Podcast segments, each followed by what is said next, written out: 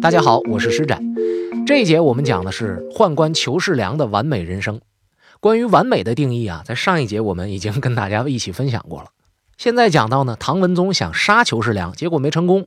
裘世良呢和他手下的一干宦官跑回皇宫，不干别的，不在乎别人在路上对他们的围追堵截和前方的刀光剑影，奔着皇上的轿子就去了。那裘世良到底是想干什么呢？是鱼死网破，杀一个皇上就够本儿；杀两个皇上我赚一个吗？不是这样的。这些宦官们也厉害了，冲过去也不知道要干嘛，不敢杀皇帝。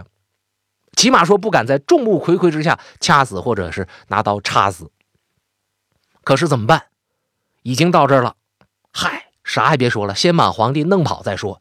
抬起皇上的轿子，撒腿就跑。抬轿子才用多少人呢？就几个领头的，咔咔抬着跑。后边的宦官的直属的神策军，这时候也反应过来了，也来和金吾卫士兵就厮杀在一起。谁也弄不明白咋回事这边喊着护驾护驾，神策军打的时候也喊护驾护驾，要要护驾护驾要护驾护驾，反正就是群仗。而这时候，宰相李训一看这情况，我得撵啊，冲在最前边就抓住轿子，啊，就想把皇上抢回来。但是你毕竟是一个人，你怎么能和一群宦官去较量呢？虽然人宦官。嗯，是吧？不太有你那么完整，但是架不住人多呀。结果一个宦官逮着机会，吭哧一脚，直接就把李训给踹一边去了。没有人拦着，宦官们就把皇帝这轿子就给抬回到进宫里边去了。双方抢皇帝，宦官抢赢了。为啥抢皇帝？挟天子以令诸侯啊！谁手里有皇帝，谁就有大义名分。宦官抢着了，尤其是进入到了进宫之内，我进宫都是女的，你说你们这帮兵，你们敢随便往里冲？绝不敢啊！所以对于宰相他们来讲呢，这事儿基本上已经大势去矣。李迅一看这情况惨了，赶紧跑吧，单枪匹马就跑出长安城了。我们再说，除了李迅之外，那时候一共有四位宰相，这仨人根本不知情，就知道打起来了。这怎么就打起来了呢？仨人糊涂，不是糊涂啊，仨人就有点懵。为啥呀？咋的了？啊？可就在这个节骨眼上，挟持皇帝已经顺利回到进宫的裘世良命令出来了。什么命令呢？李训同党杀无赦。妥了。神策军这回拿到了尚方宝剑，啊，手持着利刃转向文武百官。当时在场的中书啊、门下两省啊，包括金吾卫的士族啊、官吏啊，一千多人砍倒了六百多。这几位宰相这时候才看明白，哇，快跑吧！我是不明白因为啥，但那意思要整死咱们呢，就跑。你能跑得了吗？别说是你文官能不能跑得过武将，人家神策军逮你，那还不是跟逮小鸡子似的？很快就被抓回来了。抓回来之后说问你们是不是李训的同党？不承认，不承认打。有几个人能扛得住打呀？屈打成招。那朋友们，按照我们之前讲历史这么多年给大家留下来的这个思维方式的一个引领，您猜猜他们屈打成招认的这个罪是啥？非常简单，谋反，对吧？想要处死那么高级别的官员，最直接的罪名就是谋反。既然犯了谋反大罪，那就得在京城被处腰斩。外逃的李训也被通缉了，你说他往哪跑？天下之大，何处有他容身之地啊？想来想去，哎，凤翔，正住那个。这个当那个节度使那地儿啊，这是我的好合作伙伴，我得去找他去。你看平时合作，嫌这个功劳被别人抢走了，真有难处的时候就剩这地儿了，所以他就往那儿跑。但是你以为你能想到这儿，别人想不到吗？裘世良派人在通往凤翔的路上逮他，逮着之后都不往回带，直接一刀砍倒，脑袋送回长安城。就这样，四位宰相全都被杀掉了。唐文宗原来还想跟宦官们比划比划、较量较量，现在完了，彻底变成傀儡了，连宰相都没有了。裘世良大权在握，从此以后，文宗郁郁寡欢。当然，他不会被杀掉的，可是不舒服啊，啊，没权利了。有一天呢，就跟自己的手下大学士周驰在一块聊天哎呀，文宗就说了。就您的看法来说，我可比前代的哪个君主啊？周驰跪地回答：“臣才不足以判断，就是我的才能不足以判断您的这个提问。不过我听说天下人都说陛下可比古时的尧舜，这明显是一马屁啊！”唐文宗就说了：“我怎么敢比得上尧舜呢？所以我要问你，你看我比周赧王、比汉献帝如何？”文宗所提的这俩人都不是什么好下场的人物，所以周驰吓一跳。哎呦，陛下圣德，周成王、周康王、汉文帝、汉景帝虽比不上，何必自比那两个亡国之君呢？唐文宗就说了：“这周赧王、汉献帝不过是受制于强藩，我却受自己家奴的牵制，只怕我比他们还不如呢。”说完就哭了。哭完，这周驰，你你你不也得看着哭啊？你不得跟着哭？哭吧！君臣二人趴在席子上，呜呜哭，嗷嗷哭。哭了之后，这也算是认清自己的现实了。从此以后，再也不朝见大臣。我估计他也是没有能力朝见了。最终郁郁而终。我们再说回这裘世良，皇上死了，那裘世良怎样呢？那他可是人生巅峰啊，完全可以说跺一跺脚，长安城都要抖一抖。有两个例子就可以说明裘世良当年嚣张到什么程度。四位宰相被杀掉之后呢，朝廷又任命了一个新任的宰相，这人叫李实。李实处处维护百官，就和裘世良作对。一旦裘世良大肆的去抓捕叛乱余党，就出来阻止。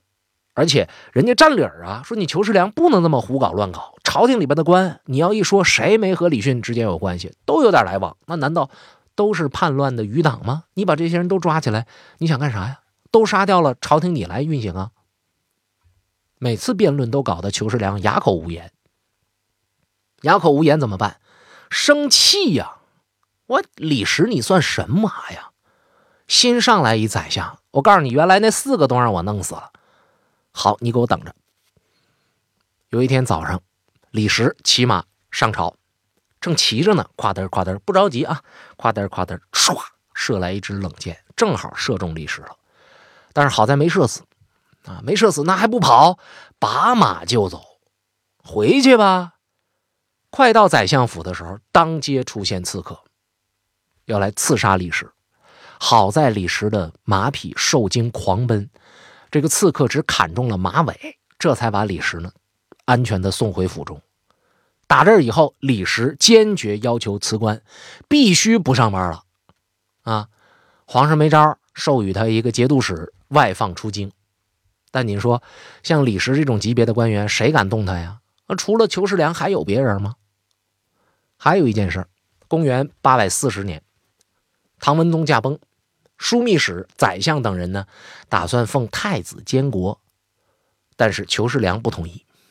为什么不同意呢？这太子和文宗皇帝那是一脉相承的呀，他们当上了皇帝，那还能了得？于是呢，裘世良伪造诏书，让文宗皇帝的弟弟即位，也就是后来的唐武宗。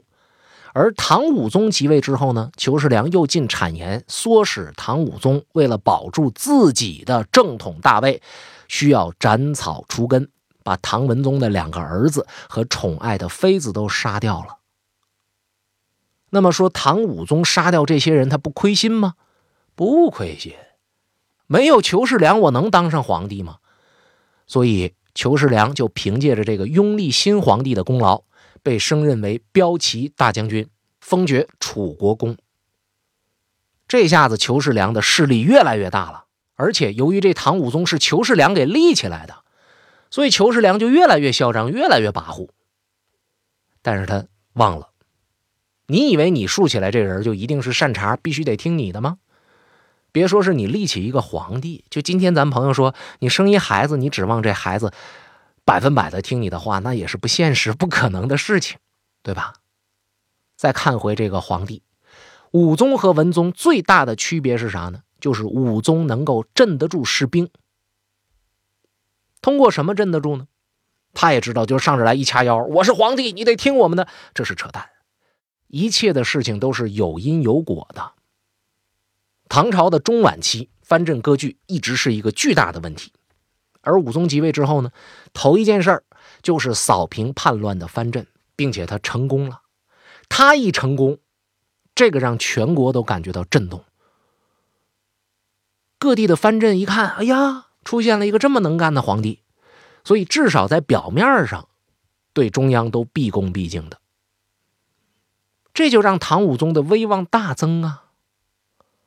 再一个呢，派兵击败了入兵的回纥，那对中晚唐来说，那更是非常振奋的对外胜利了。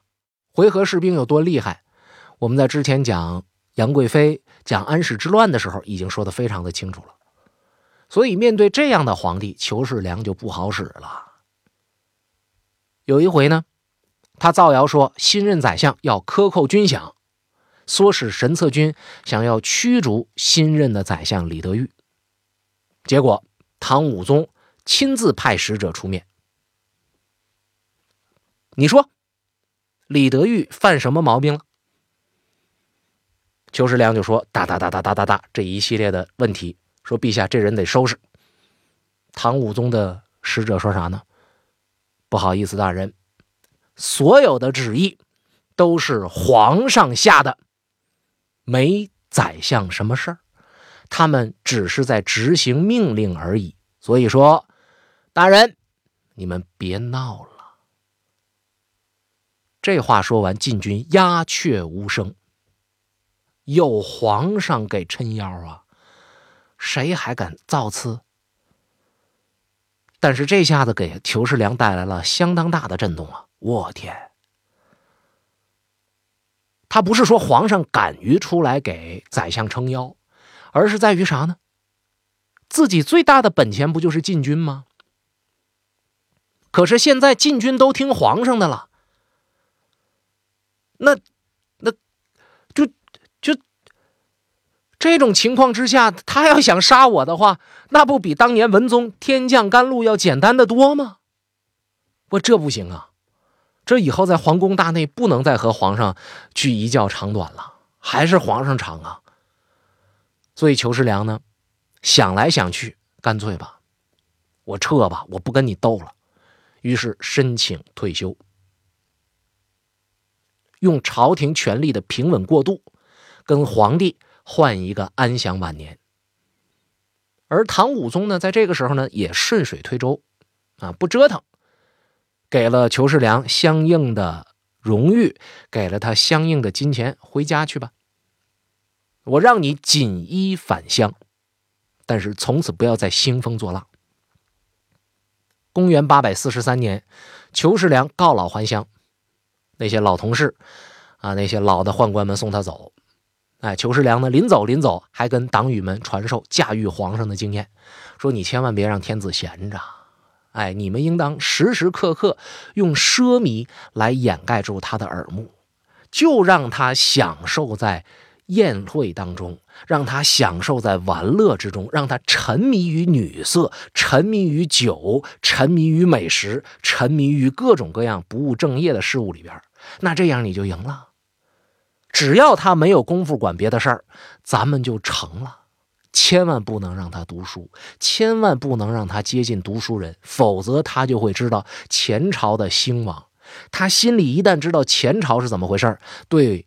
现今的这个世界，他就有思考；他对现今的世界有思考，他就会对未来有所忧虑、有所恐惧。这样的话，他就会排斥我们了。这个应该说是古代人讲的关于读书的意义了。虽然是反着说的，但是这段话对于我们今天来讲也是非常重要的。这一年的六月，裘世良去世，终年六十三岁。唐武宗呢，追赠他为扬州大都督。这样的一个人的人生，咱为啥说他是完美人生呢？咱回头看看吧。裘世良这辈子，你别看是一个宦官，缺了一些啥，但是他这一辈子杀了两个王爷，一个皇妃，四个宰相，挟持过皇帝，弄权超过四十呃二十年，二十年啊，结果最后还寿终正寝了。这可是中国两千年封建历史上弄臣宦官当中独一无二的。明朝宦官有名吧？那些权倾朝野、干儿子全国都是、生祠漫山遍野的权宦们，没有一个不是死于非命的。所以，裘世良的一生对于一个弄权的宦官来讲，那完全可以说得上是完美的一生。虽然说，在他死后几年，有人检举他的不法行为，他生前的爵位、官职等等也都被剥夺掉了，但是人儿已经死了。对于他本人来说，这些事情都毫无意义了。那可真是我死后哪管洪水滔天呢？大家好，我是施展。如果您喜欢我的节目，欢迎添加“施展侃历史”的微信公众账号。